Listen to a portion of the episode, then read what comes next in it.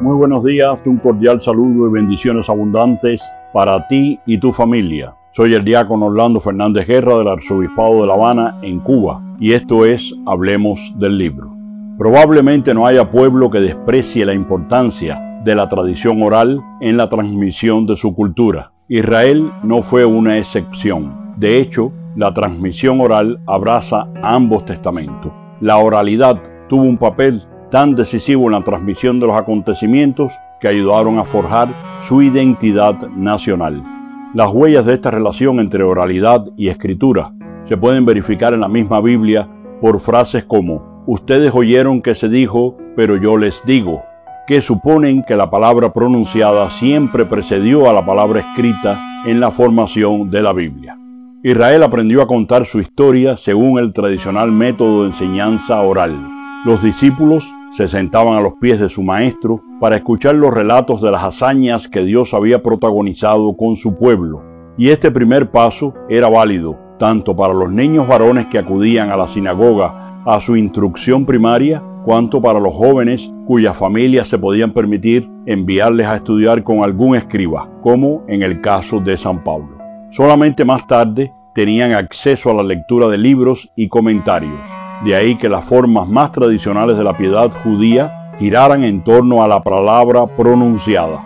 No era extraño que muchas personas pudieran recitar de memoria grandes pasajes de la Biblia. Así el judaísmo anterior al año 70 después de Cristo, fecha en la cual los romanos destruyeron Jerusalén y el templo, tenían infinidad de tradiciones orales que más tarde el judaísmo rabínico recopiló, organizó y publicó en una obra llamada El Talmud, de gran aprecio para los judíos hasta hoy.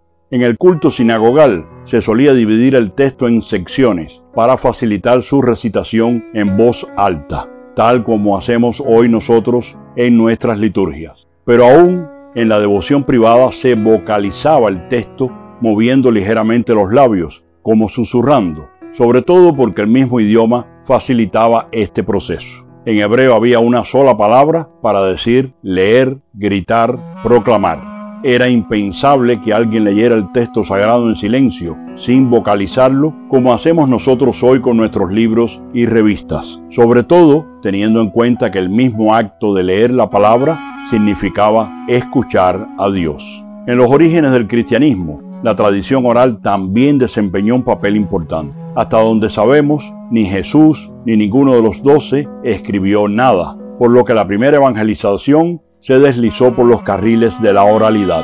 Y no fue hasta mucho más tarde cuando se hizo necesario codificar esta experiencia de fe. El tránsito de la tradición oral a la escrita constituye un momento decisivo en la formación del Nuevo Testamento. El factor determinante de la puesta por escrito no fue tanto el paso del tiempo cuanto la distancia en el espacio de las comunidades. Las comunidades cristianas crecían en casi cualquier región del vasto imperio romano. Así se fue haciendo necesario contar con un corpus de las enseñanzas del Maestro, sobre todo porque la mayoría de los evangelizadores no habían conocido personalmente ni a Jesús ni a alguno de los apóstoles. Eran cristianos de la segunda o tercera generación de creyentes. Llegados aquí, una buena pregunta sería, ¿cómo y cuándo se originó la tradición sobre Jesús? Pues a partir de los recuerdos de quienes sí lo habían conocido o habían conocido a alguno de los apóstoles. Al principio estas memorias se transmitían solo de modo oral.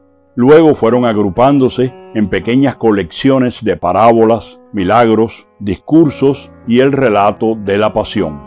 Esta fue la materia prima de donde emergerían esas obras literarias que son los evangelios. San Lucas en el prólogo de su obra le dice a Teófilo, puesto que muchos han intentado narrar ordenadamente las cosas que se han verificado entre nosotros, tal como nos las han transmitido los que desde el principio fueron testigos oculares y servidores de la palabra, he decidido yo también, después de haber investigado diligentemente todo desde los orígenes, escribírtelo por su orden. Lucas 1, del 1 al 3. Me parece muy clara la metodología que empleó el evangelista. Partió de los relatos que conocía de su propia comunidad de referencia, recopiló otros en la cercanía con Pablo y Pedro en Roma, quizás en otras muchas comunidades que también visitó, y luego escribe su obra para unos destinatarios muy concretos, reordenando teológicamente todo desde la historia hasta la geografía. En general, el proceso de formación del Nuevo Testamento se puede dividir en tres grandes etapas. Digamos que la primera estuvo dominada por esta tradición oral de la que venimos hablando y que se inició durante la misma actividad pública de Jesús y que llegó hasta mediados del siglo I después de Cristo. San Pablo en sus cartas recoge algunas tradiciones precedentes de este proceso cuando dice en su primera carta a los Corintios, porque yo recibí del Señor lo que les transmití, que el Señor la noche en que fue entregado, y así en primera de Corintios 11, versículos del 23 al 26, nos cuenta el relato más antiguo que conocemos de la institución de la Eucaristía, anterior incluso al de los Evangelios. Está clarísimo que conoce este relato, que no solo se transmitía de manera oral, sino que ya se celebraba litúrgicamente en las comunidades. En la segunda etapa, desde mediados del siglo I hasta finales del siglo II, la tradición oral coexiste con la escrita. Para entonces ya circulaban algunos escritos que gozaban de autoridad, pero no había desaparecido del todo la oralidad. Ambas maneras se entendían como partes de una misma revelación que gozaba de la misma autoridad en las comunidades. Un antiquísimo testimonio de esto lo encontramos referenciado por el historiador Eusebio de Cesarea en su obra Historia Eclesiástica. Él nos cuenta que Papías, que había sido obispo de Hierápolis a comienzos del siglo II después de Cristo, valoraba mucho los recuerdos transmitidos sobre el Señor por quienes fueron testigos oculares, pues, y cito textualmente a Papías, no le aprovecharía tanto lo que sacara de los libros como lo que proviene de una voz viva que permanece. La tercera y última etapa se caracteriza por el predominio de la tradición escrita. Aunque existen indicios históricos de que la tradición oral todavía estaba viva, sin embargo el reconocimiento de los primeros escritos sobre Jesús van a resultar medulares en la expansión del cristianismo desde la segunda mitad del siglo II después de Cristo en adelante. Para finales del siglo II después de Cristo ya se habrían escrito los cuatro evangelios que más tarde entrarían a formar parte del canon del Nuevo Testamento y habían alcanzado un amplio reconocimiento en toda la iglesia. La tradición oral sobre Jesús surgió en un contexto en el que, aunque había libros, la comunicación oral era preponderante esta se transmite a través de diversas representaciones que nunca son exactamente iguales. En esto se diferencia radicalmente de la comunicación escrita que es mucho más estable. Quien contaba una parábola de Jesús o narraba uno de sus milagros o reproducía alguno de sus dichos, los actualizaba con cada una de sus reproducciones. Las comunidades conocían las historias de Jesús no por haberlas leído en algún libro escrito, sino por haberlas escuchado de labios de sus evangelizadores. En este sentido, la tradición sobre Jesús no fue el resultado de la sucesiva elaboración de documentos escritos, sino más bien de la recitación de sus palabras y de sus acciones en diversas circunstancias y en diversos grupos de discípulos que las consideraban significativas para fundamentar su fe. Esta fue una tradición viva que no solo se conservaba, sino que se actualizaba en las diversas recitaciones. Una tradición que no estaba destinada a ser leída en privado, sino a ser escuchada en comunidad. El pensamiento de los evangelistas iba más en esa dirección, la de preparar una historia que fuera acta para ser escuchada con el oído que para ser leída con los ojos.